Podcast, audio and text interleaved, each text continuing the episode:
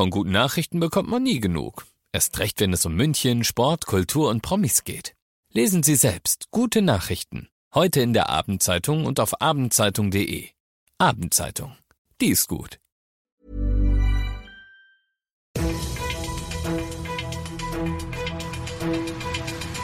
95 5 Charivari, das München Briefing, Münchens erster Nachrichtenpodcast. Mit Christoph Kreis und diesen Themen. Endlich nicht mehr masslos, was ihr wissen müsst, wenn morgen die Münchner Biergärten öffnen und endlich wieder grenzenlos Bayern und Österreich lockern gemeinsam. Schön, dass ihr bei dieser neuen Ausgabe wieder mit dabei seid. In diesem Nachrichtenpodcast kriegt ihr ja innerhalb von fünf Minuten alles, was München heute so bewegt hat. Könnt ihr euch dann natürlich jederzeit und überall anhören, wo es Podcasts gibt oder halt jetzt um 17 und 18 Uhr im Radio.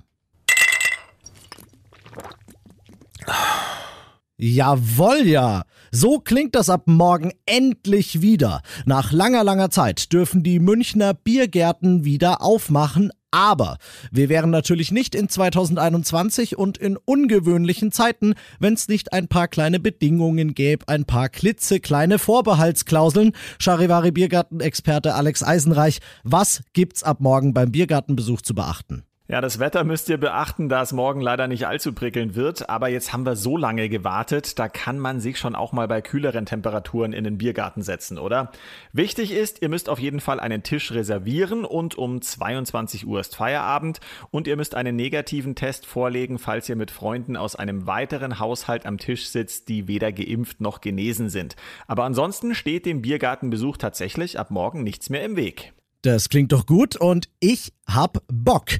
Aber es haben noch nicht alle Biergartenbetreiber Bock, glaube ich. Wer ist denn ab morgen schon startklar und wer braucht noch so ein bisschen? Also der Hirschgarten macht zum Beispiel morgen wieder auf, aber auch der Augustinerkeller oder der Hofbräukeller. Natürlich kommt es immer ein bisschen drauf an, ob es jetzt gerade schüttet oder nicht, aber generell geht's los und es gibt vor Ort auch Möglichkeiten, den nötigen Schnelltest zu machen. Am Donnerstag öffnet dann zum Beispiel auch wieder das Seehaus im Englischen Garten.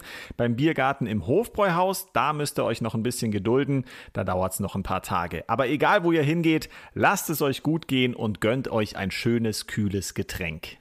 Eben, schmecken wird's überall, glaube ich. Danke, Alex. Also ab morgen öffnen zumindest einige Münchner Biergärten wieder, wenn das Wetter mitspielt. Welche das sind und wann der Rest dann nachzieht, das lest ihr in der großen Übersicht auf charivari.de. In guten wie in schlechten Zeiten sozusagen. Bayern und Österreich sind bisher in Sachen Corona-Bekämpfung ziemlich Seite an Seite gegangen. Sie haben zusammen gelockdownt und jetzt wird konsequenterweise wieder zusammen geöffnet. Österreichs Kanzler Kurz war heute auf Kurzbesuch. Entschuldigung, in München bei Ministerpräsident Söder und sie haben gemeinsam verkündet, ab morgen ist der sogenannte kleine Grenzverkehr wieder okay. Jenseits der Grenze einkaufen zum Beispiel oder dort die Freunde oder die Family besuchen und das wohl ohne Einreisequarantäne, die bislang in Österreich gilt. Hat er nicht genau gesagt, der Herr Kurz, da wird wohl rechtlich noch was ausgearbeitet, aber es dürfte wohl drauf rauslaufen und die jetzt dann wieder erlaubten Kurztrips kein Wortspiel dieses Mal. Nach Österreich sind der erste Schritt hin zu ausgewachsenen Urlauben. Denn direkt nach dem Treffen hat Kurz getwittert, wenn sich die Situation weiterhin so gut verbessert, dann freuen wir uns schon bald wieder Gäste aus Bayern begrüßen zu dürfen. Ihr seid mittendrin im München Briefing und wie ihr es kennt, schauen wir nach den München Themen jetzt noch auf das Wichtigste aus Deutschland und der Welt heute. Eine durch nichts zu rechtfertigende Eskalation in einer angespannten Lage, nannte es ein Sprecher der Bundesregierung.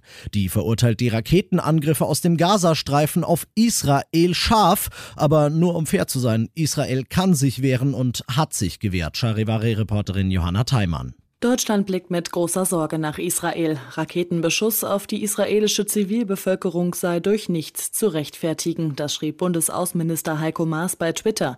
Militante Palästinenser sollen bereits mehr als 200 Raketen aus dem Gazastreifen auf Israel abgefeuert haben.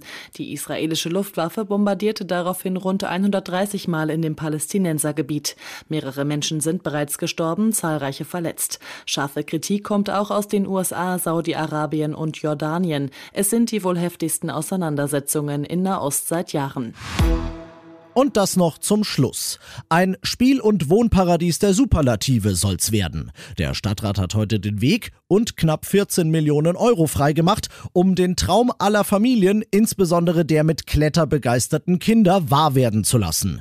Im Prinz-Eugen-Park wird er entstehen. Wasserspielplatz, Hängematten, Boulderwände, Kletterfelsen, eine Parcouranlage, ein Biotop und, und, und. Dazwischen Wohnungen und eine Schule, zwischen den Gebäuden wiederum eine Obstbaumwiese und Rasenfläche mit Picknickplätzen. Ich weiß, das Ganze soll nächsten Sommer fertig sein. Was ich nicht weiß, ist, wie ich an eine dieser Wohnungen komme. Ich bin Christoph Kreis, macht euch einen schönen Feierabend. 95 5 Charivari, das München Briefing. Diesen Podcast jetzt abonnieren bei Spotify, iTunes, Alexa und charivari.de. Für das tägliche München Update zum Feierabend. Ohne Stress, jeden Tag auf euer Handy.